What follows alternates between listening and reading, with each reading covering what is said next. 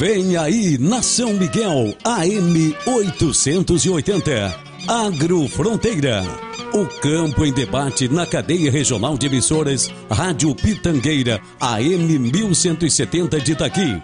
Rádio Itapevi, FM 87.9 de Maçambará. E São Miguel, AM 880 de Uruguaiana.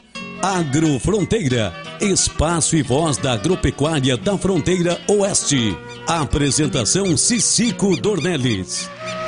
O canto do caro caro Mais que um aviso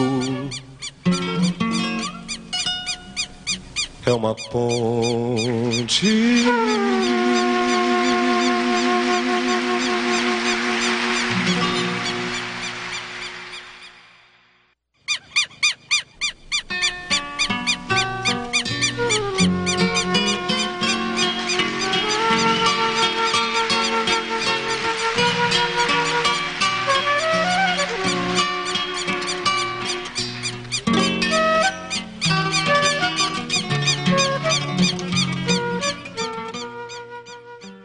Agora sim, bom dia Uruguaiana, bom dia Itaqui, bom dia Maçambará, um bom dia Fronteira Oeste, bom dia Rio Grande do Sul. Nós estamos começando o Agro Fronteira deste sábado, dia 27 de fevereiro, e vamos trazer um tema de fundamental importância para o nosso agronegócio.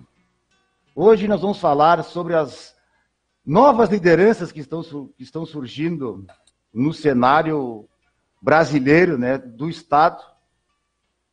E vamos abordar a questão do programa realizado pela CNA, Senar, que é os Jovens Líderes do Agro.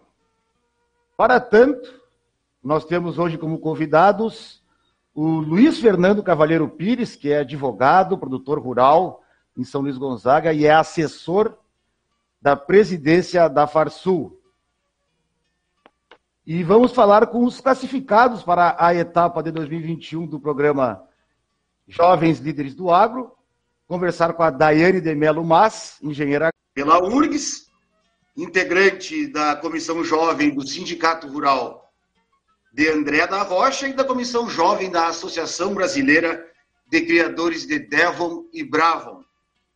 E participa também do programa Talentos do Agro, a parceria entre a Bayer e a Farsul. A Mariana, que é de Nova Prata.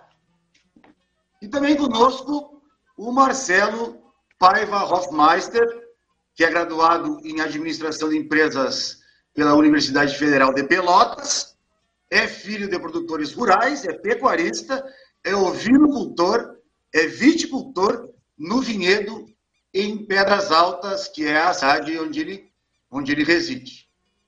Então, sem mais delongas, eu vou passar a palavra para o Luiz Fernando Cavalheiro Pires, para ele nos fazer a apresentação do programa Jovem Líderes do Agro e dar o pontapé inicial no programa. Bom dia, Luiz Fernando.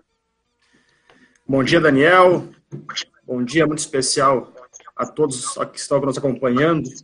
É um prazer muito grande participar mais uma vez do programa uh, Agrofronteiras, um programa da Rádio São Miguel que muito tem nos ajudado a comunicar o agro da melhor forma possível, levar informação aos nossos produtores rurais. Quero mandar um abraço especial, Daniel, ao nosso Cicico Dornelles, que está nos acompanhando também, nosso grande parceiro, grande estimulador dos jovens. Quero saudar aqui a Daiane de Melo Mas, tá uma das selecionadas essa etapa, a segunda etapa aí do programa CNA Jovem, a Mariana Querubini, o Marcelo, né?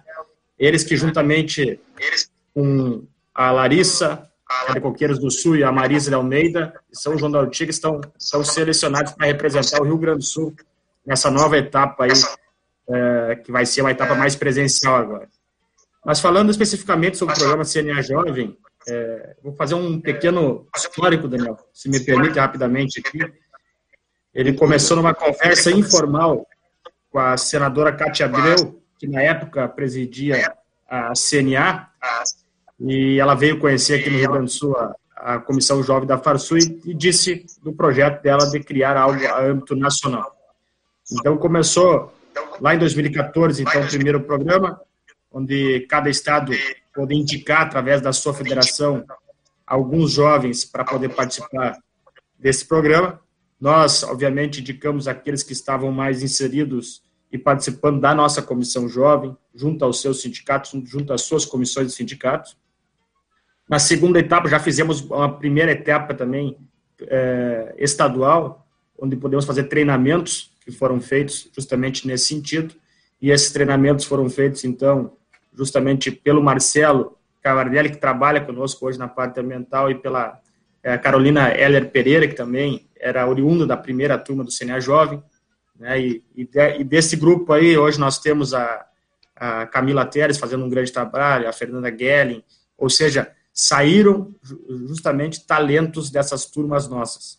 Na terceira eh, etapa, já foi uma etapa também um pouco diferente, com uma etapa toda uh, eh, EAD, primeiramente, e aí nós tivemos também, mais uma vez, jovens destacando. No caso aqui, a Paula Fumeister, que é irmã do Marcelo, inclusive, foi uma das vencedoras. Ela também hoje, Daniel, está na nossa equipe técnica da, da Farsul, trabalhando nessa parte ambiental. Então, a Farsul aposta muito. E é um programa todo voltado justamente para essa ideia de formação, qualificação e capacitação de novas lideranças. E nós apostamos nisso, Daniel, a gente sabe da importância de nós termos jovens capacitados, jovens preparados para ocupar espaços estratégicos, porque o amigo sabe que a atividade no campo ela deve ter continuidade.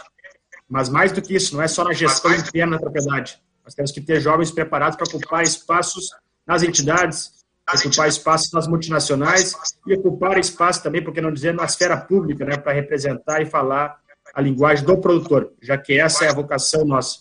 Então, é justamente nesse sentido que é o objetivo principal do CNA Jovem. E nesse ano especial, esse ano que eu falo, 2020, essa agora a segunda etapa, 2021, foi um formato diferente porque qualquer jovem né, poderia se inscrever desde que cumprisse os requisitos, que era ter algum curso de formação superior ou técnico, né, Uh, e estar entre 22 e 30 anos e ter alguma ligação, seja filho de produtor, ser produtor, alguma formação nessa área rural. Então, a gente está estimulando justamente essa, essa linha de trazer mais pessoas para dentro do agronegócio, justamente por entender a importância que o nosso setor tem dentro do cenário gaúcho, dentro do cenário nacional, e é com esse objetivo que nós estamos trabalhando. Agora nós estamos indo, como eu disse, para a segunda etapa. A segunda etapa são 80 jovens é, é, foram aprovados em todo o Brasil e selecionados. Nós então, estamos com cinco aqui, muito bem representados aqui no Rio Grande do Sul, e destes cinco, os três estão aí participando conosco, que com certeza poderão falar melhor do que eu, Daniel, sobre o que acharam da primeira etapa e os seus objetivos do programa. Perfeitamente, Luiz Fernando. Eu quero passar então a palavra para esses, esses jovens que estão aí nessa, nesse grupo seleto de classificados, né? se eu não me engano, eram mais de 3 mil candidatos e se o grupo se reduziu a 80, 80, 80 pessoas, né? Deixa eu passar então a palavra para Daiane Mas. Bom dia, Daiane. Bom dia, Daniel. Bom dia a todos que estão acompanhando o programa Agrofronteira. Primeiro, eu quero agradecer a oportunidade de estar aqui participando. Com certeza é uma experiência, é um crescimento pessoal. Ah, então, falando um pouquinho sobre a minha participação no programa, eu, na verdade, não sabia, desconhecia o programa. E aí eu fiquei sabendo pela Camila Pérez, que eu acompanho ela né, nas redes sociais. E aí eu vi que ela compartilhou que tinha abertas inscrições. E aí então, eu então me inscrevi, né? E eu comecei a participar, mas nunca achando que chegaria aos 80 selecionados, né? E hoje estamos aí representando o Rio Grande do Sul com muito orgulho. E, assim, é muito importante porque a gente começa a estudar mais o setor e ver quais são realmente os problemas que o setor vem enfrentando. Né? E nós tivemos que escolher um. E aí, eu conversando lá no sindicato com o presidente aqui de Palmeiras das Missões, que é o seu Hamilton Jardim, né? Nós chegamos então no ponto de comentamos sobre a comunicação, sobre o desconhecimento que existe na cidade em relação ao, ao campo, né, ao agronegócio em si. E Palmeiras das Missões é uma região extremamente agrícola e dentro do, do, município ainda tem um desconhecimento sobre o setor. Então imagina nos grandes centros onde não se tem essa tão forte o, o agro, né, no dia a dia. E aí, então, em cima disso, eu decidi trabalhar a comunicação entre o campo e a cidade. Então, esse é o problema que eu, que eu elenquei, né? E aí, dentro disso, nós tínhamos que escolher um desafio. E aí, em cima desse desafio, nós vamos ter que uh, promover soluções para ele, né? Então, o desafio que eu escolhi é desenvolver pontos de consenso entre o campo e a cidade por meio da interação entre os jovens, né? Trabalhando diretamente com os jovens, dialogando com eles. Porque hoje em dia, o que, que acontece? A gente vê muita fake news, muita coisa assim, ah, agrotóxico mata. Então, não consuma produtos à base de agrotóxicos, né? Então, o que, que eu penso? Nós temos que levar o conhecimento científico para essas pessoas, dialogar com elas. Quando a gente escutar uma pessoa falando, ah, não consumo produtos convencionais porque agrotóxico mata. A gente pode argumentar dizendo que, por exemplo, uh, existe a, a Organização da, da Saúde Mundial, né? E dentro dela tem uma, um órgão que faz as pesquisas relacionadas à saúde e ao câncer. Instituto, eu até anotei para não falar bobagem, Agência Internacional de Pesquisa de Câncer. E aí, então, eles fizeram um trabalho em 120 substâncias, eles testaram para ver quais que comprovadamente causariam câncer. E aí, dessas 120 substâncias, por exemplo, somente dois agrotóxicos causavam câncer. Só que o que, que vem aí dentro disso tudo? Esses dois agrotóxicos, eles, desde a década de 1970, eles não são mais permitidos na agricultura. E então na agricultura não se usa mais esses dois agrotóxicos que causariam câncer. Mas um deles existe uma licença para ser utilizado em humanos para uh, para controle de piolhos em humanos, entende? Então, assim, a gente falar que agrotóxico mata se você consumir o produto, não é verdade. Como da mesma forma, você usar um produto para controlar piolho vai te matar. O que que vai depender é a dose do produto, a forma como é utilizado, né? Então, é essas questões que a gente tem que, que, que conversar com essas pessoas a respeito desse desconhecimento, sabe? Não é só a gente chegar e dizer, não, o convencional é igual ao orgânico, não muda nada. A gente tem que argumentar em relação a isso, né? Usando sempre o conhecimento científico em cima disso, né? Então, foi por esse lado que eu, que eu optei seguir esse problema. E aí eu, estudando bastante a temática, eu li uma reportagem do Humberto Pereira, que é um jornalista, e ele falou assim: consigo, o agro fala bem e bastante com uma boa imagem. Com a sociedade, fala pouco com preconceitos históricos. Então, eu me marcou muito essa frase e é isso que eu, que eu levo comigo para nessa, nessa minha caminhada em relação à comunicação. Muito bem, Daiane. Eu acho realmente que esse é um assunto muito sensível. E passa pela educação também, né? Deixa então Exato. passar a palavra Mariana Querubini. Bom dia, Mariana. Bom dia, Daniel. Bom, Bom dia, a todos os ouvintes. Bom dia aos colegas, Luiz, Daiane, Marcelo. Gostaria também de agradecer essa oportunidade, esse espaço. Estou muito feliz estar fazendo parte e representando os nossos outros dois colegas que também passaram né, nessa fase, representando o Rio Grande do Sul. Bom, o meu projeto é a hashtag Contém Agro. E para mim, na verdade, o CNA Jovem, dando uma, uma explicação maior, eu sempre acompanhei nos outros anos, né, da época da Carol também, por estar bem envolvida com o pessoal da Farsul Jovem, então eu sempre acompanhei. E ao longo do tempo, eu pensei, acho que um dia eu vou fazer parte também, porque o feedback que eles nos traziam era algo muito enriquecedor. Realmente nos motivava muito a fazer parte, assim, nas redes sociais e em conversas com a Fernanda, com a Camila, uh, com a Carol. enfim, com todos esses que já participaram, com a Paula, sempre nos inspirou muito. Então eu pensei, eu quero fazer parte desse projeto e preciso ter uma ideia legal. E aí a minha ideia então é a hashtag Contenhagro, que eu, eu parei assim uma refeição um dado dia e observei.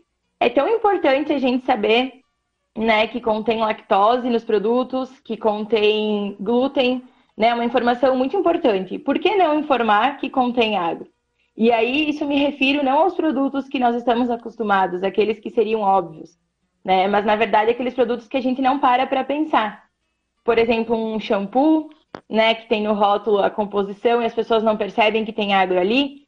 Por exemplo, detergente, uh, giz de cera, enfim, vários objetos e serviços que a gente está consumindo no nosso dia a dia e que a gente não para para observar que contém agro. E aí, aliado a isso, eu também fiz uma pesquisa e em 2013, a ABAG, Associação Brasileira de Agronegócio, constatou entre jovens de 16 e 24 anos que muitos deles não sabem o significado da palavra agronegócio. E automaticamente, quando a gente tem um desconhecimento sobre algo, fica muito difícil a gente enxergar a importância disso. Então, se a gente busca uma maior valorização do setor, como a Daiane mesmo disse, uma comunicação mais efetiva entre campo e cidade, a gente precisa mostrar aonde o agro está presente no nosso dia a dia, para talvez assim ser mais fácil, mais palpável das pessoas entenderem que sim, elas estão consumindo agro, né? Independente da produção, independente do sistema, de pequenos ou extensivos, estão consumindo agronegócio, e por isso ele é tão importante. Então, a partir disso, eu fui trabalhando essa ideia, comecei a desenvolver ações no meu perfil pessoal nas redes sociais, com vídeos e com mensagens uh, na rotina, assim, de onde estava o agronegócio. E foi ganhando uma proporção maior do que eu imaginava. fiquei muito feliz, muito apoio. Percebi que muitas pessoas vinham falar comigo assim: bah, eu nunca tinha parado para pensar que no sabonete tinha agronegócio. Sim, no sabonete tem agronegócio. Então, eu, eu interpretei que, que foi um passo importante e que tem muito ainda pela frente. Então, essa oportunidade do CNA Jovem de juntar diferentes jovens de diferentes estados é, é muito engrandecedor, porque uma ideia vai se somando à outra, uma ideia vai contribuindo com a outra e um perfil vai contribuindo com o outro. Então, é extremamente feliz, extremamente gratificante saber que os nossos projetos individuais tiveram algum destaque e é uma responsabilidade enorme saber que nós estamos representando tantos outros jovens que se candidataram, né? Foram em torno de quatro etapas de oficinas, de resultados, a gente teve uma caminhada bem extensa. Eu acho importante ressaltar o quanto a gente teve uh, subsídio para chegar onde a gente chegou. A gente sempre recebeu uh, muito conteúdo em formato de texto, de vídeo, muito feedback, o que é muito importante. Então, a gente tinha como buscar desenvolver as nossas ideias. A gente tinha como receber esse suporte, inclusive de colegas. A gente teve encontros remotos e que a gente teve a oportunidade de contar o nosso projeto, conhecer o projeto de outras pessoas. E tudo isso foi somando, sabe? As participações virtuais também. Eu recebi mensagens no privado de gente falando do meu projeto, dando uma sugestão, falando que tinha assistido o vídeo nas redes sociais. Então, tudo isso foi, foi fazendo essa nossa trajetória. E eu acredito que daqui para frente vai ser muito bacana também trabalhar essas ideias que foram elencadas e colocar um, um, um pouquinho do nosso projeto em cada atitude que a gente vai estar tá fazendo, porque em comum eu percebo que todos estão muito engajados e querem sim, de fato, fazer a diferença. Tá certo. Vocês me escutam? Sim. Perfeitamente. É que a gente teve um problema aqui, agora eu voltei para. Bom, vou passar a palavra para o Marcelo. Bom dia, Marcelo. Bom dia, Daniel, tudo bem? Bom tudo dia, meninas. Certo. Bom dia, Luiz Fernando.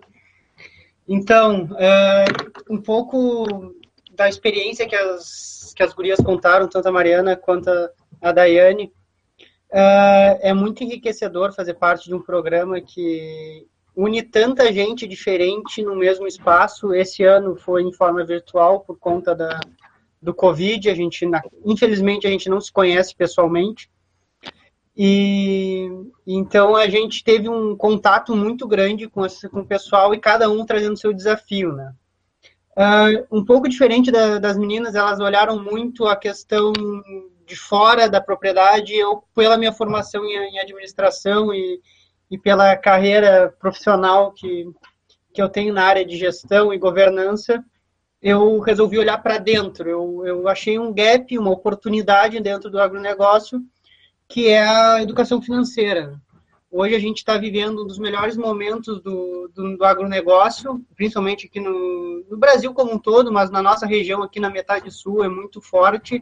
Entrou a soja aqui na região, aqui eu estou falando de Pedras Altas aqui, isso vale aqui para para nossa metade sul aqui até até a fronteira oeste. Uh, o arroz está valorizado, a pecuária está muito bem valorizada, os negócios estão, estão estáveis, estão girando muito bem. E muitas vezes o produtor ele acaba gerindo o seu negócio, acaba tomando decisões importantes na parte financeira, uh, olhando para o estoque, que é o gado que tem no campo, o arroz ou a soja que tem no silo, e a conta bancária e não se prepara para momentos de crise. Nós temos agora, estamos surfando a crista da onda, mas a pecuária, o agronegócio é feito de ciclos. Logo, logo, não sei em que tempo, 5, 6, 2, 10 anos, vai vir um outro momento de crise e como é que o produtor está organizado para isso? Ele tem feito um fundo de reserva?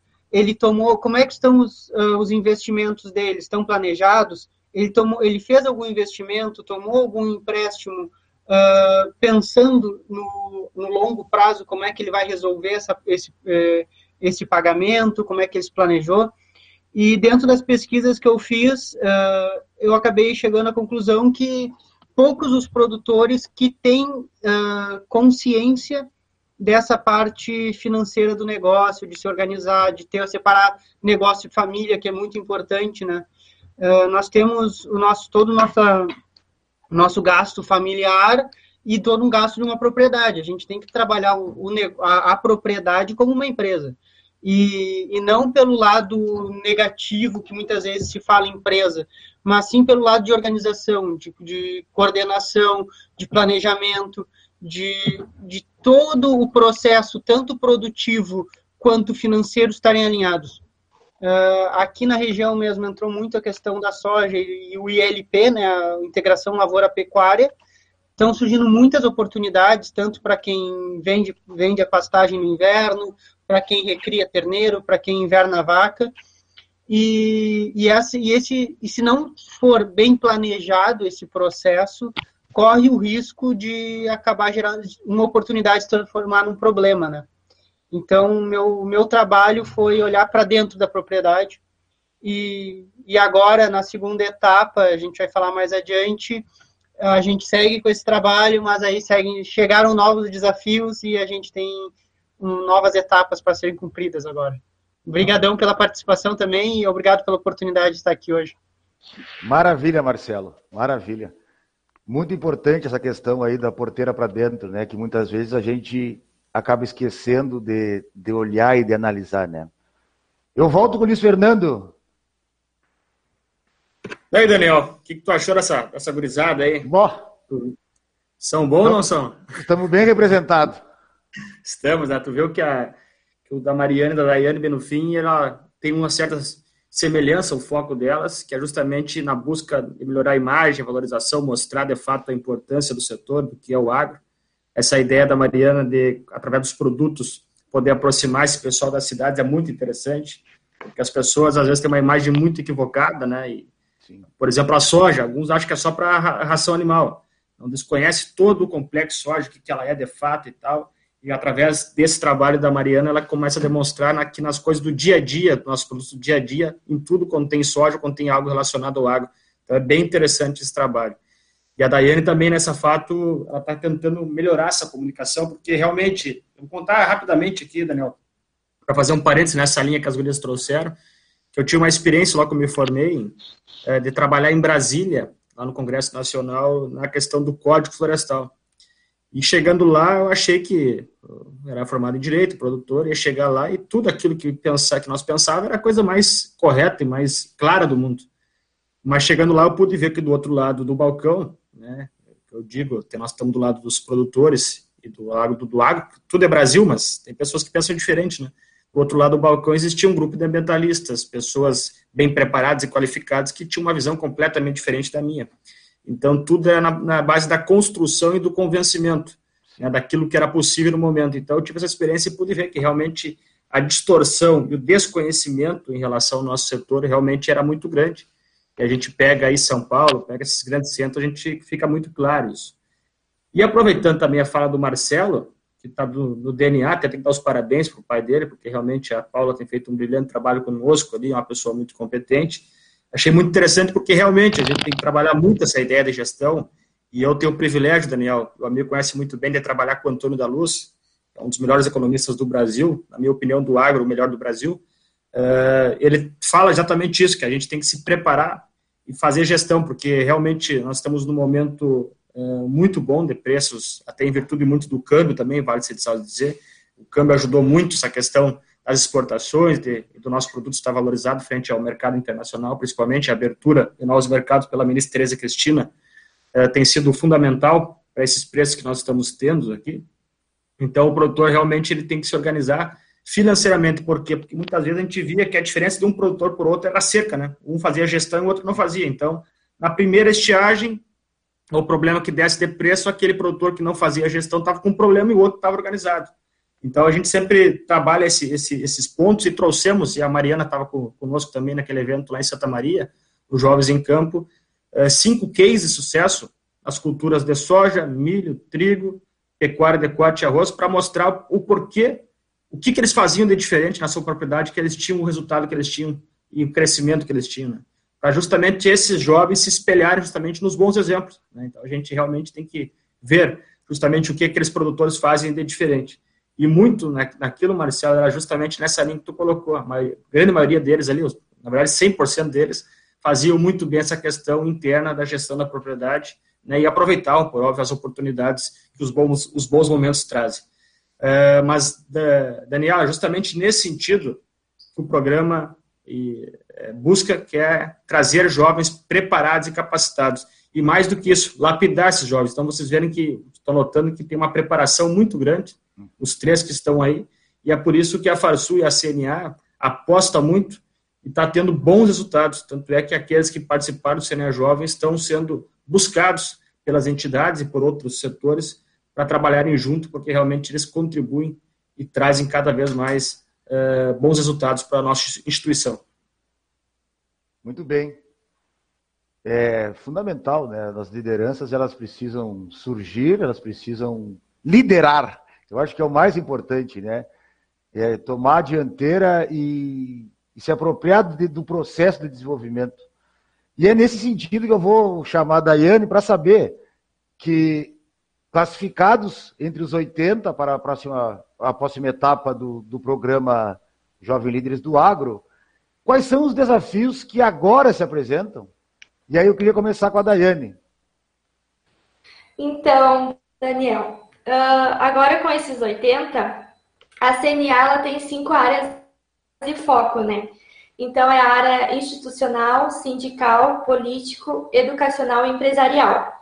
E aí, dentro dessas áreas, eles dividiram os 80 em dois grupos dentro de cada área de foco. Então, tem dois institucional, dois empresarial e assim por diante. Aí, como o meu problema individual era institucional, eu acabei não ficando no grupo do institucional, acabei caindo no sindical porque não tinha como contentar todos e eles também levam em consideração o perfil de liderança a partir de um teste que a gente fez. Então, agora, esse tem que ser trabalhado em grupo, né? O, em cima do problema que eles elencaram dentro de cada área de foco. No meu caso, que o grupo é o sindical, é a reinvenção da base de representação do setor agropecuário. Então, eu caí de paraquedas, porque eu estava focada somente na comunicação entre o campo e a cidade. E aí, eu caí num tema totalmente fora do que eu estava habitualmente estudando. E aí, então, a gente já fez um encontro, a gente já começou a trocar ideias. E o que, que eu pude perceber? Que esse realmente é um problema muito importante e que não afeta somente o sindicato em si, mas afeta todo o setor realmente. Porque a partir do momento que a gente começa a analisar que um produtor sozinho, ele jamais vai conseguir chegar lá no governo federal e uh, tentar resolver a sua demanda. Então, o que, que acontece? Ele vai ao sindicato, o sindicato absorve aquela demanda dos produtores, passa para as federações de cada estado, no caso da Farsul, nossa aqui, né? A Farsul tem a sua representação lá no Congresso, na, na confederação, lá no, dentro da CNA. E aí sim a CNA faz essa, esse contato com o governo para tentar solucionar né, esses problemas. Então a gente vê que se quebrar esse, a questão dos sindicatos, como é que os produtores vão chegar uh, lá no governo com as suas demandas, né? Então é muito importante sim nós mantermos os sindicatos, é muito importante nós uh, manter os produtores unidos e seguir essa, essa ordem, né? E aí dentro disso, conversando com os colegas, então no meu grupo eu tenho colegas de Santa Catarina, de São Paulo, do Mato Grosso, Mato Grosso do Sul, do Ceará, Piauí, e não me recordo, tem mais um lugar. E aí a gente começa a perceber que é totalmente diferente a questão dos sindicatos dentro do nosso país. Eu, para mim, aqui, é, o sindicato tem uma representação muito forte, e para mim isso era uma coisa normal, sabe?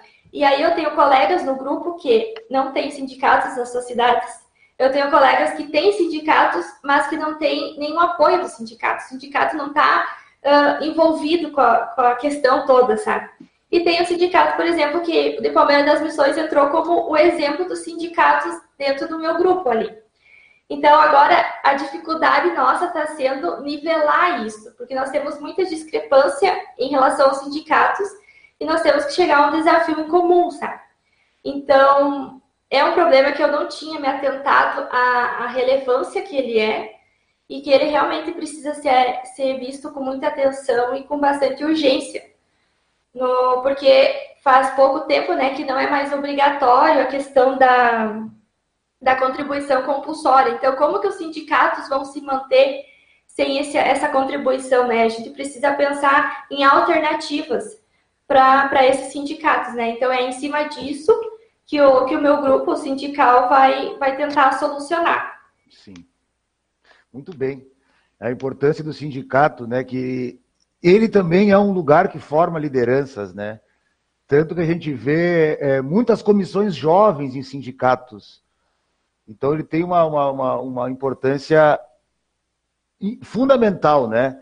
E eu vou aproveitar, eu vou aproveitar que nós temos aqui uma integrante de comissão jovem de sindicato e vou passar a palavra para a Mariana. Pois é, Daniel, é extremamente importante né, essa participação de jovens em comissões. E eu gostaria de aproveitar a oportunidade e parabenizar o Luiz, que enquanto esteve presidente da Farsul Jovem, uh, se dedicou muito a essa questão aqui no Rio Grande do Sul, se disponibilizou muito, ele fez parte da fundação da nossa comissão aqui do André da Rocha e de várias outras aqui do estado. E agora, na sequência, também o nosso colega Macedo dá continuidade a isso, incentiva bastante a nossa comissão jovem da Farsul, é muito atuante, sempre com ideias, sempre dando espaço para o pessoal ter criatividade de trazer algum projeto, com reuniões, com abertura. Então, eu acredito que a Comissão Jovem da Farsul é um exemplo a ser seguido. E aí, a partir desse exemplo, a gente já tem várias outras comissões correndo atrás, porque é aquela questão, né? A, a palavra ela ensina, mas o exemplo ele arrasta.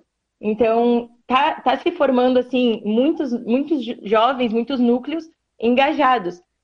A gente percebe também que as associações de raça também começaram a desenvolver esses grupos de jovens, né? Tanto da, do bovinos de corte, de leite, ovinos, enfim. Toda essa reunião de jovens, eu acredito que veio e veio para ficar. E eu acredito que seja muito importante a gente ressaltar o quanto isso é bonito. Porque muitas vezes essa troca, ela serve não só para incentivar, mas para dividir as dificuldades, dividir os medos, dividir os fardos, porque aquilo que acontece na minha realidade, da minha região ou da propriedade familiar, pode estar acontecendo com outros jovens e eu não imagino. E aí, a partir do momento que a gente tem essa troca, a gente consegue se fortalecer enquanto jovens, enquanto jovens disponíveis e dispostos a fazer a diferença. Eu, eu acredito que é fundamental essa participação e realmente, assim, a gente às vezes imagina que o que está na nossa realidade está no Brasil, e é muito diferente, é, é, muita diversidade. No meu grupo também eu tenho pessoas de todos os estados, e o grupo que eu caí é o institucional, e aí ele está bem relacionado a essa questão do projeto da Daiane, né, a comunicação de jovens do campo e de jovens da cidade, e agora nós temos que desenvolver, então, uh, soluções, desafios e soluções para poder trabalhar essa comunicação. E eu acredito que os núcleos regionais, eles começam uh, com o seu trabalho de formiguinha, que muitas vezes a gente pensa, ah, mas isso nunca vai ganhar uma proporção maior. Não, é bem pelo contrário. A gente tem que começar fazendo na nossa região, começar fazendo na nossa turma de faculdade, começar fazendo no nosso ambiente de trabalho. A partir do momento que a gente começa a vestir a camisa, sim, eu sou do agro, eu venho do agro, o agro é importante por isso, isso e isso, né? Trazendo exemplos, assim, sempre com, com argumentos, mas com humildade também, porque muitas pessoas, às vezes, elas não têm o conhecimento, elas estão indo numa onda de informações falsas, e quando tu questiona um pouco mais, elas não sabem sustentar aquela opinião que elas estavam tendo. E esse não saber sustentar as opiniões é justamente porque tem muita notícia distorcida sobre o agronegócio. A gente vê isso em constante presença no nosso dia a dia. E as comissões jovens e os jovens uh, motivados a fazer a diferença, eles podem aproveitar essa oportunidade, é uma oportunidade identificada no mercado, para falar sobre o seu setor, para mostrar a sua realidade dentro da porteira. E por que não o antes e o depois da porteira também? Né? Porque nós temos uh, perfis diferentes e formações diferentes nesses jovens. É importante ressaltar que no CNA Jovem, uh, como tem essa questão de estar relacionado curso das agrárias ou ter vínculo com o agronegócio, nós temos pessoas que são formadas, como é o meu caso, e não são das agrárias.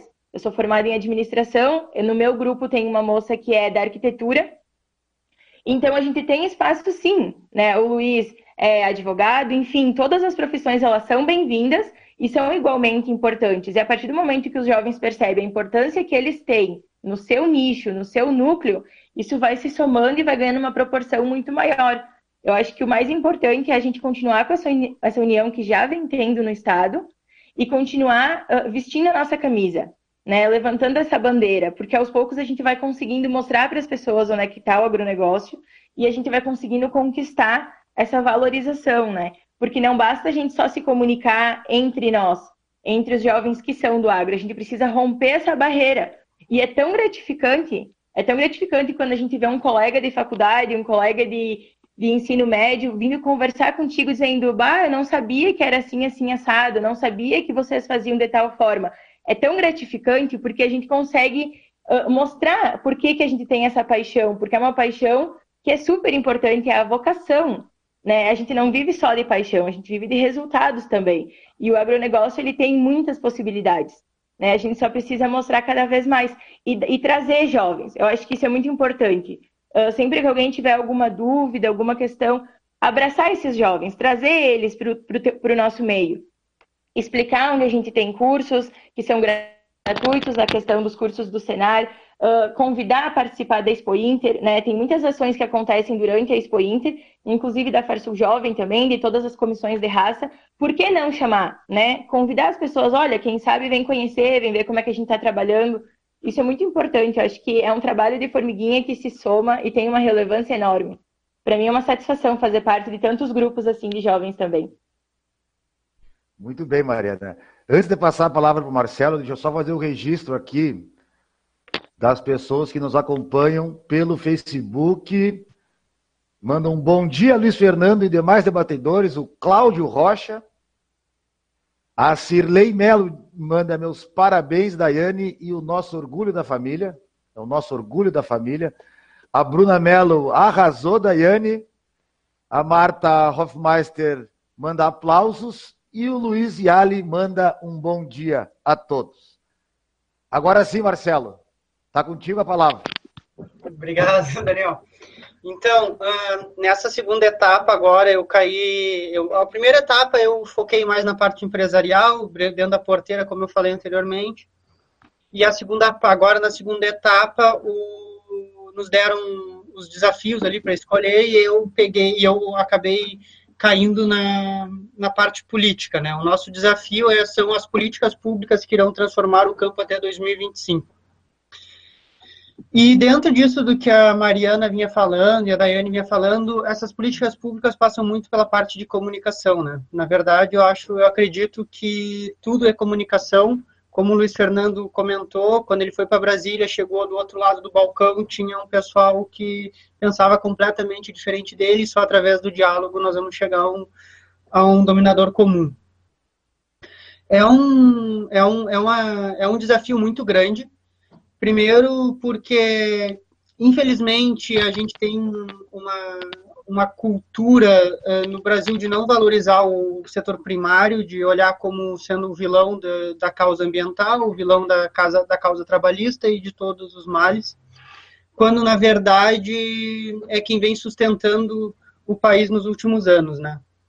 Uh, esses dias eu estava em, em, uma conversa com o pessoal de São Paulo e, e eles comentando do, do, do, agronegócio, dos problemas do agronegócio, e, e aí eu comentei com eles, Pô, mas uh, se a gente tem, por exemplo, eu, eu dei um exemplo para a menina lá de São Paulo, que ela veio conversar comigo, e eu, ela deu, me perguntou assim, ah, porque o produtor fez por merecer essa visão uh, de, de malfeitor, digamos assim, de, de mal, de vilão. E eu falei para ela, não, mas por quê? Ah, porque desmatou, porque entrou no cerrado, porque o pampa. E eu falei, bom, mas a gente está produzindo a comida que chega na mesa da cidade. A gente está cuidando do nosso meio. A gente tem 20% aqui na nossa região, a gente tem 20% da nossa propriedade que a gente não pode trabalhar nela. Eu, eu fico perguntando na cidade, pessoal que mora na cidade, imagina tirar 20% do teu apartamento, você não pode entrar, não pode usar aquela parte. É, e a gente usa com todo cuidado. Ninguém cuida mais e melhor do que o próprio dono da propriedade. Ninguém compra um carro para jogar ele numa barranca. Então, a propriedade é a mesma coisa. A gente investe muito e muito trabalho. São gerações e gerações trabalhando. Jovens agora, nós chegando no campo. E nós temos que trabalhar procurando a união e organizar essa parte de comunicação. Eu tive o privilégio de morar fora do Brasil por um tempo, morei na Nova Zelândia, e uma das coisas que mais me marcou logo na chegada, eh, tinha um supermercado pequeno perto da casa da família onde eu morei, e, e aí a gente estava na. A gente, eu fui com o dono da casa no mercado, aí a gente chegou e tinha um monte de botas na rua, assim, e o pessoal de meia dentro do supermercado. Eu perguntei para ele por que, que o pessoal está de meia. E aí ele disse, não, esses são os produtores rurais, eles vieram fazer as compras, como as botas estão embarradas, eles não entram de bota no mercado, porque alguém vai ter que limpar. Então eles andam de meio. E quando eu cheguei na fila para pagar, estava eu e o Dave na fila, e aí ele pediu, pediu para dar licença e passou um senhor na minha frente, com um coletinho de uh, daqueles luminosos. Eu perguntei, ah, por, que, que, por que, que nós deixamos o senhor passar? Não, ele é produtor rural. Ele, ele produz o alimento que chega na nossa mesa. Ele, está, ele passou o dia inteiro na propriedade trabalhando, o trabalho dele é muito mais duro que o nosso. Então, dá prioridade para ele, para ele ter a vantagem lá na frente, para ele poder chegar em casa primeiro, poder descansar, que amanhã ele tem que seguir produzindo. E, e esses dias, eu, com numa das nossas últimas lives com a Camila Teres, eu perguntei isso para ela. Uh, meu sonho é um dia que essa, essa visão de o produtor ser um super-herói, não um vilão, chegue aqui para nós na nossa sociedade. E, e eu perguntei para tu acreditas que isso algum dia vai chegar? E aí a Mariana responde isso, dizendo: bom, no nosso trabalho de formiguinha, muita gente que não conhecia o meio começou a valorizar o meio. Então a gente, o nosso papel hoje em 2021, como jovem, como integrante do CNA Jovem, e até os colegas que não passaram para os 80, mas que seguem no meio, no setor, temos que trabalhar para mudar essa visão, para que, que, o negócio, para que o agronegócio seja mais valorizado e seja visto como uh, um super-herói, no caso, e não mais um vilão. É basicamente isso. E agora o desafio é trabalhar em política pública. Sim, é, é o, o, que eu concluo do que vocês trazem é o quanto deformada é a imagem do produtor rural na sociedade brasileira, né? Eu, o, Chico Graziano e o, e o Fava Neves publicaram um livro onde eles tentam desmistificar uh, o ensino do agronegócio, né? o ensino, como ensinar o agronegócio para as crianças do, do ensino fundamental.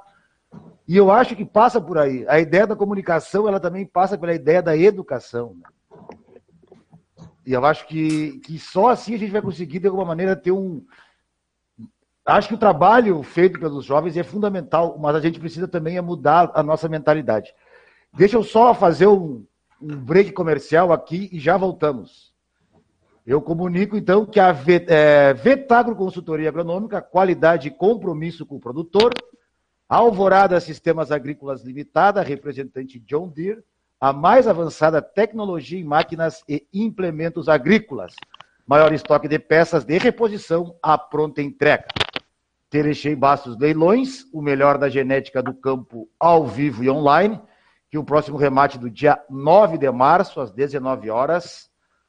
Braseiro Sementes, nesta marca você pode confiar, ali na Setembrino de Carvalho, em frente ao aeroporto. Ceolim Agropecuária Arroz Requinte, em todos os mercados. Associação dos Arrozeiros de Uruguaiana e Barra do Quaraí, com a sua participação, nossa força será ainda maior. Juntos somos mais fortes. Renascer Biotecnologia, qualidade, tecnologia avançada e genética líder em inseminação artificial. Cidade Representações, 36 anos ao lado do produtor rural. Consulte sempre as promoções e lançamentos do Cidade. Agrovite, insumos, equipamentos, produtos essenciais para a sua lavoura. Dom Brasa, um novo conceito em carnes e bebidas de qualidade em Uruguaiana. Dom Brasa, na Domingos de Almeida, está com a Júlio de Castilhos. MH Engenharia, serviços de terraplenagem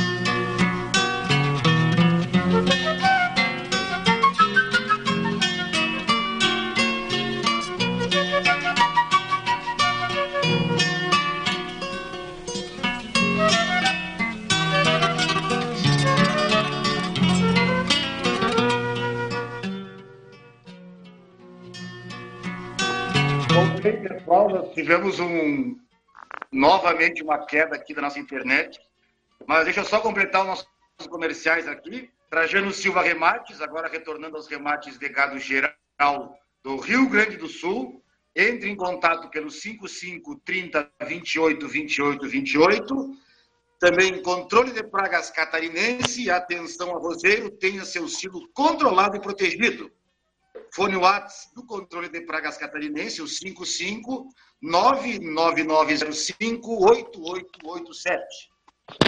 E a Cabanha Santa Ângela, tradicional criatório das raças Merino, Australiano Ideal e Corredale, informa aos amigos que está comercializando borregos e carneiros de campo e de galpão. A Santa Ângela é a primeira cabanha a receber o título de livre de epididimite ovina. Vendas diretamente na propriedade livres de coção. Aceitamos banricompras e todos os cartões de crédito em até 12 vezes sem juros sem juros, além das condições oferecidas pela cabanha. A gente só visita através dos telefones 55 34 12 38 30 ou no 55 99977 8924. Santa Ângela, gerações acreditando na ovinocultura. Bom, agora a gente volta com o Luiz Fernando, que me parece que o gargalo maior aí da nossa, do nosso agronegócio na visão desses jovens, é uma questão de comunicação, Luiz Fernando. Daniel, estou muito feliz, viu, Daniel? Bem sincero. Eu fui, eu só ia falando aqui, anotando. Eu vou começar pela, pelo final, pelo Marcelo. O Marcelo vai ter o desafio então, de fazer do, parte do grupo da política pública, Marcelo. E te confesso ao amigo que é um trabalho muito importante que nós temos que fazer. E nós temos que fazer não só as melhorias em infraestrutura, que é, um, é uma questão muito precária ainda no, no Brasil, isso tira competitividade, nós sempre temos que olhar na questão da competitividade, então acho que é um assunto que vocês têm que abordar dentro do grupo de vocês, mas as questões ambientais que tu trouxe e que a Paula conhece muito. É, então é justamente nós temos que melhorar muito a questão da comunicação e do convencimento na questão do direito de propriedade e da livre iniciativa, que está acontecendo hoje sobre o falso argumento, eu digo aqui entre aspas, falso argumento é, de restrições dentro da área consolidada, é um ataque ao direito de propriedade e da livre iniciativa, que são princípios e cláusulas pétreas para nós. Então a gente tem que trabalhar muito forte isso, o amigo está enfrentando, porque tu é da região da metade sul, e sabe muito bem a questão das conversões de campo nativo para lavoura, dentro de áreas consolidadas, já estava sendo praticada pecuária ali, onde o produtor é livre para escolher se ele quer fazer uma pastagem de melhoria, se ele quer plantar uva, se ele quer plantar soja, se ele quer plantar arroz. E, infelizmente, nós estamos vendo pessoas mal intencionadas levando esse, esse tema de um lado errado. E são as mesmas pessoas lá atrás, Marcelo, que trabalhavam justamente no sentido contrário, dizendo que nós éramos poucos produtivos no passado e condenava a pecuária extensiva desses campos aí, dizendo que nós não produzíamos. São os mesmos grupos que apoiavam o MST lá atrás e agora vem com o argumento ambientalista por trás, dizendo que aquele sistema lá atrás era o correto e não esse agora, onde nós estamos produzindo cada vez mais. Como eles perderam o argumento, perderam aquela batalha, e a cada safra o produtor bate recordes de produção, eles estão usando uma outra temática hoje, mas são as mesmas pessoas. Então, quero dizer para ti, Marcelo, que na verdade nós ganhamos aquela batalha, pode ver que, na verdade, o MST lá atrás tinha uma certa simpatia por parte da sociedade e hoje não tem simpatia por ninguém, porque realmente não, eles viram que, o, o, na verdade, eles estavam ocupando terras de, de, propriedade privada, invadindo e não produzindo nada, queriam justamente coisas fáceis, e hoje o agronegócio é a vocação do Brasil, e cada vez mais tem pessoas que estão entendendo isso, e no nosso Rio Grande do Sul, no nosso estado, é muito mais fácil, porque realmente 40% ou mais até, tem que ver os dados desse ano, vem do nosso setor. Então, realmente, as pessoas se dão por conta se o agro vai bem, o posto de gasolina vende mais combustível, o mercado vende mais, as roupas vendem mais, tudo, a economia, ela está interligada com uma boa safra no nosso interior do estado. Então, eu daria essa dica para ti, para te focar muito essa questão é, da, da infraestrutura e essas questões ambientais junto ao Congresso, que nós temos que deixar muito claro isso, e junto ao Judiciário também, porque tem parte do Ministério Público também tem agido da forma contrária ao que o setor precisa. Eu quero pegar aqui as frases, Daniel, da, da, da Mari, que eu gostei muito. Ela colocou o seguinte: palavra ensina e o exemplo arrasta. Olha só que frase bonita, isso que resume muito, e realmente é por aí mesmo. Eu acho que o, o líder, justamente, ele lidera pelo exemplo.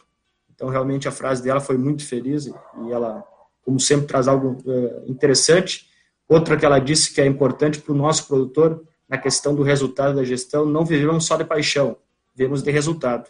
Né? Eu acho que o setor tem tido resultado, a gente pode demonstrar com os nossos números. O Rio Grande do Sul, esse ano, eu quero compartilhar com vocês, vai injetar na economia do Estado 70% a mais do que o ano passado. Claro que nós tivemos uma estiagem muito forte no ano passado, mas esse ano, se Deus quiser, vamos injetar mais de 70 bilhões na economia do Estado. Né? Isso em virtude óbvio também dos preços, né, mas realmente demonstra, quero colocar para vocês, a importância desse setor. E por isso que nós temos que ter, Marcelo, segurança jurídica. Isso está faltando para nós avançar na irrigação, Daniel, principalmente na metade norte do estado. Aí a gente tem que melhorar essa questão da legislação ambiental. E a Daiane trouxe justamente algo muito importante, que é a questão da importância da nossa estrutura sindical e nada mais completo e melhor representado no Brasil que o nosso sistema sindical, representado pelos nossos sindicatos rurais na base, pela FARSUL, aqui as federações representando os estados e a nossa CNA em Brasília, porque realmente a gente tem um, tem um, um, um conjunto de obra aí espalhado por todo o Brasil, que pode sim e representa muito bem o produtor rural, mas nada disso é possível sem nós termos um sindicato sólido e forte no seu município, que realmente é o lugar onde o produtor chega para trazer a sua angústia. E, Daiane, eu te digo com sinceridade, geralmente os nossos produtores se unem realmente muito quando há um problema grande, como foi o caso das invasões lá atrás, que realmente eh, uniu cada vez mais, os produtores estavam sempre no sindicato, se organizando para enfrentar aquele problema que feria justamente o nosso direito de propriedade, aquilo que é mais, mais sagrado para nós, né? e tenha certeza que esse bom momento acaba muitas vezes achando que o produtor não precisa. Mas esses problemas que eu trouxe aí, que é justamente as questões ambientais, têm sim causado grande preocupação e tem trazido muitos produtores para dentro do sindicato e aos poucos então eles estão tendo a noção exata do que é a importância nossa. Eu vou trazer um outro exemplo rápido aqui, Daniel, se me permite, que é a questão do convênio 100, a renovação, que são a isenção dos insumos agropecuários, né, é, e que está sendo discutido em Brasília e que tem estados como Ceará e o Espírito Santo que não estão favoráveis. Isso para manter essa isenção depende de todos os secretários de Fazenda dos seus estados que fazem parte lá no Confaz e decidem junto isso ao Ministério da Fazenda. E nós estamos batalhando com isso. O Antônio da Luz tem conduzido esse assunto aqui pela casa, junto ao nosso presidente Gedeão Pereira, né? Então, o assunto tem preocupado muito e pode trazer um custo muito maior. Já vem aumentando muitos custos de produção. Vocês estão vendo que as pessoas se aproveitam da suba dos produtos e, e já sem explicação nenhuma, aumento esses, esses, esses produtos. Então, o custo da nossa safra que vem já vai ser bem maior do que a última.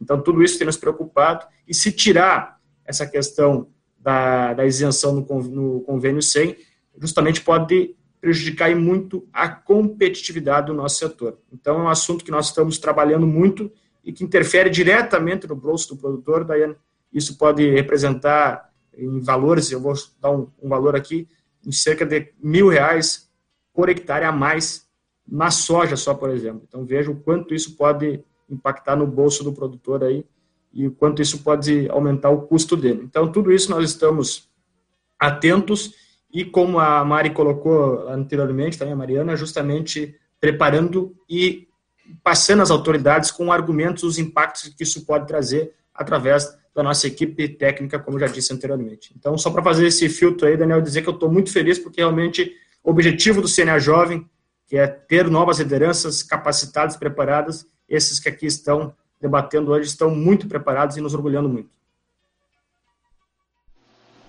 Muito bem. É, eu, queria, eu queria propor uma, um assunto que era algo do tipo: o que mais interfere nas, nas, nas suas possibilidades de realizar um trabalho com, com eficiência, digamos assim. É, o que, quais são os empecilhos, quais são as, uh, os, as, as barreiras que não permitem que o trabalho seja realizado de maneira mais eficiente. Eu não sei se vocês me compreenderam. Não? O trabalho no sentido no sentido geral de, de tudo que nós falamos, na questão de comunicação, na questão da porteira para dentro, de tudo, de tudo que, a, que, que, nós falamos aqui? Exatamente. O que, o que, o que, qual é que é a dificuldade? É, a gente, é, eu, eu penso muitas vezes o seguinte: ó, a gente, a geração de vocês, eu, eu sou um pouquinho mais velho, a geração de vocês encontrou um mundo já com uma série de, de transformações que são aplicáveis à realidade de maneira muito natural, digamos assim. Eu sou de uma geração que viveu entre o analógico e o digital, digamos assim, né? É, e aí, então, a gente muitas vezes pensa que o mundo, tá, as coisas são mais, mais práticas, mais fáceis de realizar. Eu queria saber que no trabalho de vocês do agro, o agro está é, absorvendo muita tecnologia, muita questão digital. Quais são essas dificuldades maiores que vocês encontram para colocar em prática aquilo que vocês acreditam? Bom, uh, se me permite, eu posso começar. Uh, na parte financeira, eu acho que é muito de cultura. Eu acho que é muito, pelo menos, uh, pegamos a metade sul, que é uma região que foi sempre dominada pela pecuária, onde as margens são menores, mas os riscos são menores também, porque a gente tem o estoque do gado, a gente, claro que depende do clima, da chuva, daqui a pouco fica ralo o pasto, falta falta falta condição para as vacas ou para os terneiros, mas uh, os animais eles não eles conseguem segurar mais e também a gente consegue manejar melhor e fazer estratégias para sempre se fez estratégias para trabalhar com estoque, né? Uh, Já a soja e o arroz, que são culturas, o arroz já consolidado aí na região da fronteira oeste uruguaiana, mas a soja, que é uma novidade aqui para nós, uh, ela é muito exposta ao clima e ao, e ao risco, né? É, ela, quanto, ela tem um custo mais alto, ela dá um retorno mais alto, mas ela tem um risco maior também. A agricultura tem um risco alto. Falta chuva, daqui a pouco não encheu as barragens para irrigar o arroz, e mesmo assim o produtor planta para esperar a chuva para completar a barragem. Então, eu acho que a questão da, do financeiro mesmo é muito a questão cultural. O produtor, ele sempre, em gerações, ele sempre foi acostumado a trabalhar olhando para dentro do seu negócio e olhando o estoque que ele tinha, sem se preocupar no, na, no, nas questões futuras. E a questão tributária hoje no Brasil é bem mais complexa, complexa do que era 10, 15 anos atrás.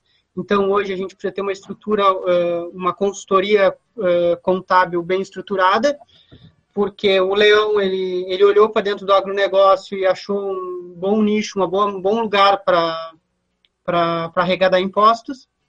E então, eu acho que o nosso grande desafio na parte financeira é a questão cultural. Eu acho que é falta na, nas universidades, por exemplo, no, a maioria dos produtores rurais aqui na nossa volta, aqui em Pedras Altas, são de formação agrária, são agrônomos, veterinários, tecnistas, e dentro da universidade eles tiveram um semestre, uma cadeira sobre gestão financeira no agro, ou gestão no agro.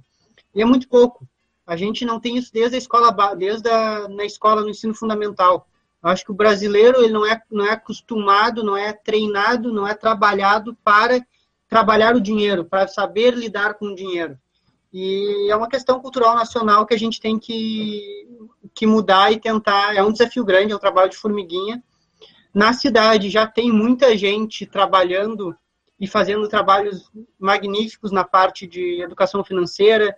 Tem hoje influencers, tem uh, Primo Rico, tem a a, a menina aquela da, da colher de pau, que eu não lembro o nome dela, que é muito legal também, que ela foca mais na parte da, do, do feminino. Uh, então, tem muita gente falando em educação financeira no Brasil. O Brasil saiu de 300 mil investidores da Bolsa de Valores em 2016, 2017, para mais de 3 milhões agora. Então, por que, que o agronegócio não pode se organizar também, não pode pensar no futuro a longo prazo, pensar no negócio e pensar financeiramente, sim, a continuidade. E aí a parte mais que o, que o Luiz Fernando falou, na parte de comunicação, nos desafios de, de política e toda a comunicação, eu vou deixar para a Mariana e para a Daiane, que elas estudaram mais a fundo isso. Eu estou começando agora, nessa segunda etapa do CNA, e elas já passaram isso toda a primeira etapa. Tá certo. Então eu vou passar a palavra às meninas. Fiquem à vontade. Daiane e Mariana. Tá bem, então. Uh, eu acredito que a resposta para essa tua pergunta, Daniel, na minha visão, ela tá tanto a dificuldade como quem pode fazer acontecer essa eficiência, essa eficácia na mesma, na mesma figura. Né? Eu concordo com tudo que o Marcelo colocou, inclusive muito do que ele citou uh, são os desafios de estarmos trabalhando numa empresa a céu aberto, né? Então, é muito difícil controlar algumas situações, é impossível controlar outras, e aí por isso gerir né, o que diz respeito também aos investimentos e às finanças, como o Marcelo colocou. E colaborando com isso, eu acredito muito que, assim como pode ter um entrave relacionado, pode ser o motivo de dar a volta e de conseguir fazer acontecer, que são as pessoas, né? Que, ao meu ver, é o principal ativo numa propriedade. Né? As pessoas, elas são uh, fundamentais para que o trabalho aconteça. Ou seja, a gente precisa uh, reconhecer que as pessoas precisam estar engajadas com o propósito delas mesmas e com o propósito da empresa, que elas precisam estar alinhadas com o trabalho que elas executam, que elas precisam enxergar o quão é relevante aquilo que elas fazem, né? E o produtor ele precisa considerar que os seus colaboradores se sintam felizes trabalhando e fazendo aquilo que fazem dentro da porteira, porque quando as pessoas elas estão realmente engajadas, elas tendem a executar muito melhor, né? Elas são mais felizes e, consequentemente, elas trabalham muito melhor. E eu volto na questão de pessoas, tanto nessa relação produtor e colaborador, né, quanto na relação produtor para produtor, que é a questão familiar. Né? É, muito, muita, é muito batido isso e a gente sempre está trazendo à tona, porque tem, tem duas, dois vieses, assim. Ou o jovem, ele fica receoso e não se manifesta, né, de ter interesse de seguir na propriedade, de aprender, ou ele não tem abertura para isso. E aí, a partir disso, ele busca outro trabalho, outro, outra oportunidade que talvez não esteja tão alinhada com o seu propósito de vida. Então, volta a cair no, no agente pessoa. Então, eu acho que isso é muito relevante, assim, para conseguir a eficiência e eficácia na produção, independente de qual seja a produção, do tamanho da propriedade, da destinação que vai ser feita, é o trabalho das pessoas. Né? E por isso a questão da importância de liderança, por exemplo, eu acredito muito nisso. A questão de, de qualidade de vida para os trabalhadores, a questão da boa comunicação familiar, né? Momento de negócio, momento de negócio, momento familiar é um momento familiar.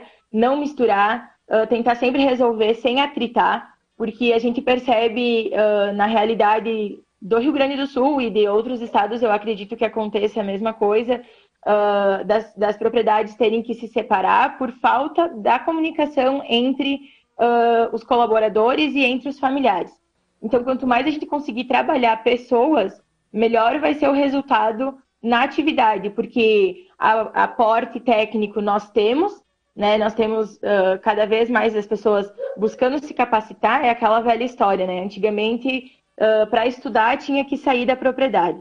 E agora é o contrário, para voltar, tu tem que estudar. Porque o mercado ele está competitivo, nós temos muito espaço, mas nós temos que ser profissionais naquilo que nós estamos fazendo. Né? Não, o amadorismo, fazer de qualquer jeito, vai acabar perdendo espaço. E cada vez mais, então,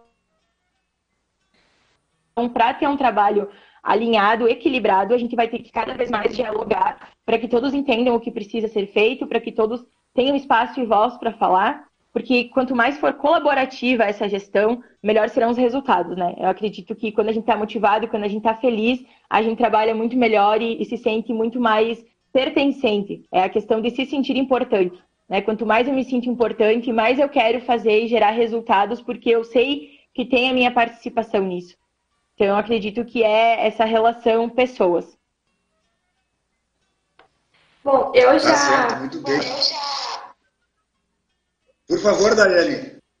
Eu já, já falaria que eu acho que o principal ponto é o desconhecimento porque quando a gente começa a analisar que tem muitas temáticas envolvendo água, como a questão do desmatamento, orgânicos, transgênicos, a questão própria da regularização fundiária, a gente acaba que nada se resolve devido ao desconhecimento. Criou-se um ambiente, uh, o agro versus a cidade, e isso não pode ser visto assim. O agro está dentro da cidade, a cidade está dentro do agro e é um só. E aí o que, que, eu, que eu assim que eu noto? Por exemplo, eu não me recordo se foi ano passado, no retrasado, que teve uma que era para ser liberado alguns produtos fitossanitários. E aí o pessoal caiu em cima, né? O pessoal que não tem o conhecimento sobre, sobre essa questão, que não, que queriam liberar produtos a mais, não sei o que, veneno e tudo isso. Só que o que, que acontece? Uh, por exemplo, os órgãos registradores que registram os produtos, os agrotóxicos, eles não podem registrar um produto que seja mais danoso do que os já existentes. O produto novo registrado tem que ser uh, mais seletivo, menos tóxico e com maior, uh, mais rápida degradação.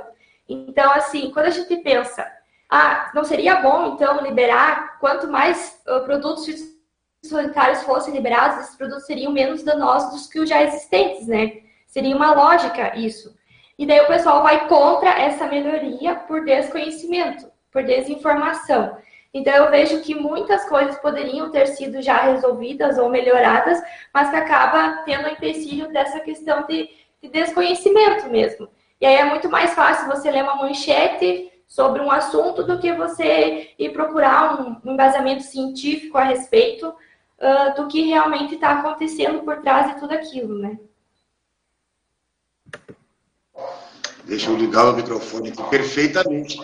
Bom, nós temos, agora são 10 horas e 19 minutos, aí nós temos praticamente 10 minutos de programa ainda. E aí eu vou pedir que vocês já façam um encaminhamento aí, um, tá bem, Luciano? Façam um encaminhamento já para nós. É, falta um pouquinho de tempo ainda, tá bem? Perfeito, Daniel. Eu queria começar a encerrar aqui comentando justamente a última fala da Daiane, porque ela foi muito feliz quando fala da questão do desconhecimento. E o grande gargalo para mim é justamente esse mesmo, o desconhecimento e a insegurança causada pelo desconhecimento, mas colocaria um ingrediente a mais, Daiane, que é a questão ideológica, infelizmente a gente enfrenta. Eu vou te dar um exemplo só, eu faço a parte institucional parlamentar aqui da, da, da, da federação, junto à Assembleia Legislativa do Estado, e tem um PL, que é o PL 260-2020, que trata justamente do alinhamento da legislação estadual gaúcha com a legislação federal em relação aos defensivos agrícolas, e fala justamente da questão do país de origem. Ou seja, nós temos três órgãos ambientais, ambientais, na verdade, três órgãos oficiais para a questão do registro dos defensivos, que é o IBAMA, pela parte ambiental, justamente analisando a questão do impacto no meio ambiente, nós temos a Anvisa pela parte da saúde, da questão da toxicológica, e temos o MAPA, que é o Ministério da Agricultura, onde se faz o registro. E a análise desses produtos demora, em média, seis anos, que é muito tempo e muito moroso. Né? E mesmo assim, o Rio Grande do Sul está em pé de desigualdade, porque tem uma legislação antiga nossa, que é de 82, a Lei dos Defensivos Agrícolas foi feita em 89. Então, aqui nós temos um problema que muitas vezes alguns produtos que são importantes, que são aplicados em todo o Brasil, aqui não são usados, eh, podem não ser usados em virtude dessa legislação que acaba emperrando, que é em relação ao país de origem. Então, nós estamos tentando fazer apenas o quê? Um alinhamento da lei gaúcha com a lei federal, né? E estamos encontrando barreiras justamente naqueles que também são contra as questões ambientais, Marcelo. Então, vocês vejam que tem muita questão ideológica de que é contra por ser contra e acabam atacando e pegam a bandeira assim e jogam mentiras para a sociedade. Só para colocar para ti que nós estamos enfrentando esse assunto aí estamos tentando agilizar o mais alto possível, senão pode ter consequências muito graves logo ali para o nosso setor. É, então, seria importante colocar isso. E dizer, Daniel, é, para resumir aqui, que eu fiquei muito feliz mesmo, reforço isso, porque realmente eu gostei muito das colocações da Daiane, do Marcelo, da Mariana. Realmente eles estão entendendo uh, as problemáticas do, nosso agro.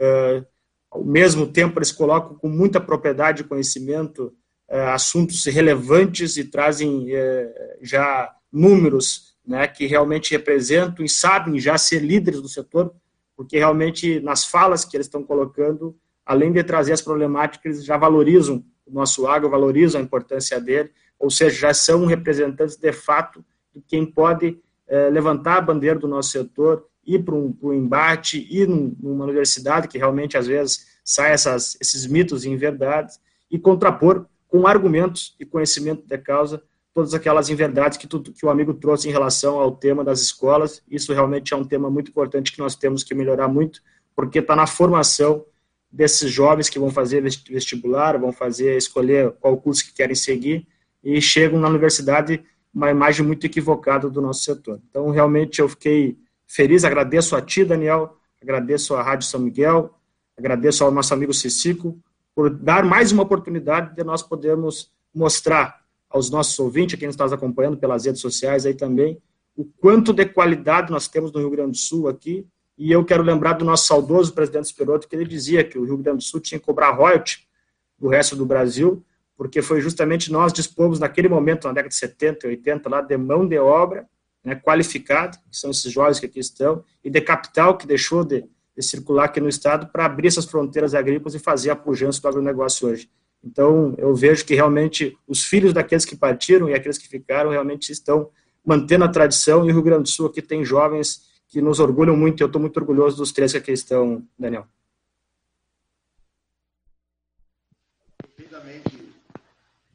Vamos, então, vou encaminhar aqui o. Vou, vou botar assim: o Marcelo, a Mariana e a Daiane, voltamos numa ordem que, que modificou. Mas aí, encaminhando para o fim, Marcelo. Bom, primeiro, Daniel e Cicico, agradecer a participação. Agradecer a participação. Agradecer o Luiz Fernando pelas palavras e pelo, pelo trabalho que, que ele vem desenvolvendo junto ao CNA Jovem nessa, nessa, nesse trabalho, nesse, durante esse ano de 2020, agora 2021, esse acompanhamento que ele tem feito conosco, está sendo muito legal. e toda a equipe do CNA também. Uh, e uma coisa, complementando o que o, o, Luiz Fernando falou e que eu acho que é, que é perfeito, é que, bom, uh, ninguém, uh, o defensivo é caro, o custo de produção é alto. A Mariana já falou que, e, com, e concordo com ela, todo mundo concorda, que nós trabalhamos com uma indústria a céu aberto, com riscos altíssimos. Ninguém vai botar defensivo agrícola a mais, ninguém vai jogar mais produto, todo mundo, porque é custo, e isso custo joga para o risco, e aí entra na parte de educação financeira.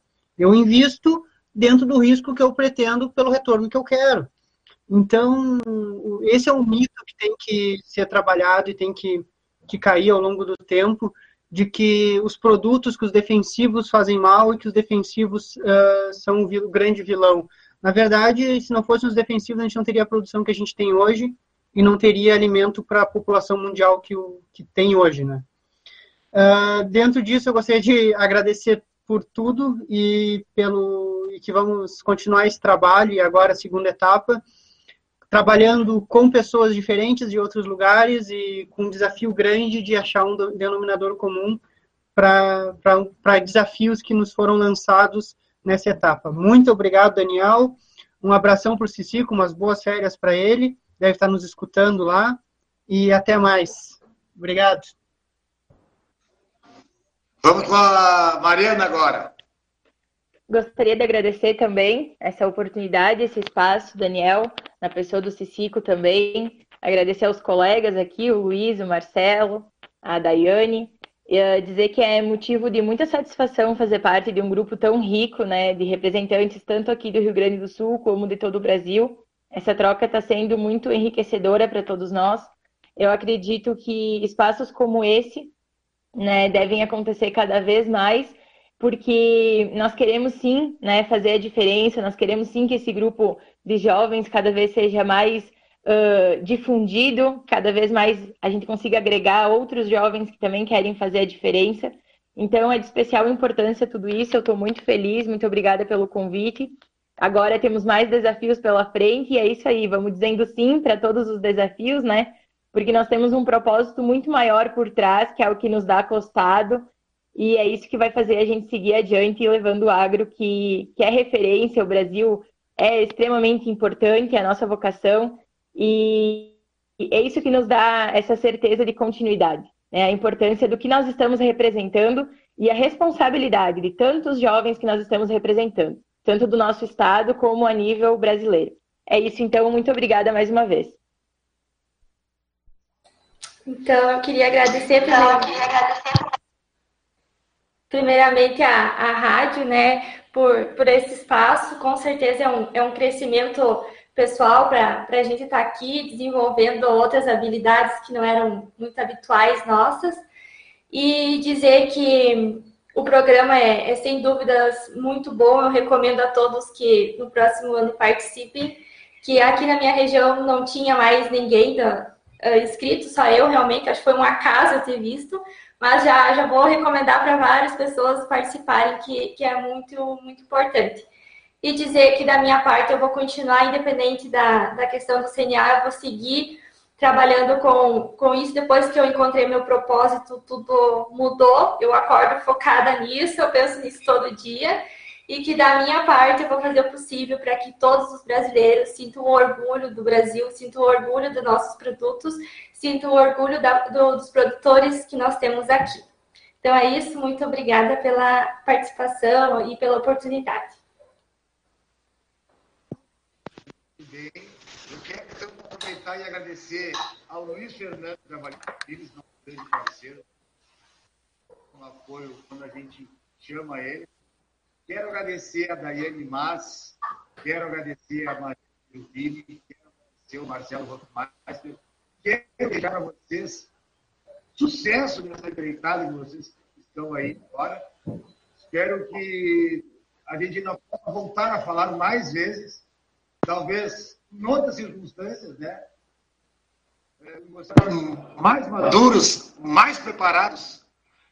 E então eu, eu desejo a vocês todo sucesso Agradeço de coração a participação de vocês aqui no nosso Agro Fronteira.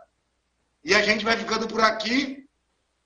E a gente volta no sábado que vem com mais uma Agro Fronteira. Tá bem, pessoal? Um grande abraço.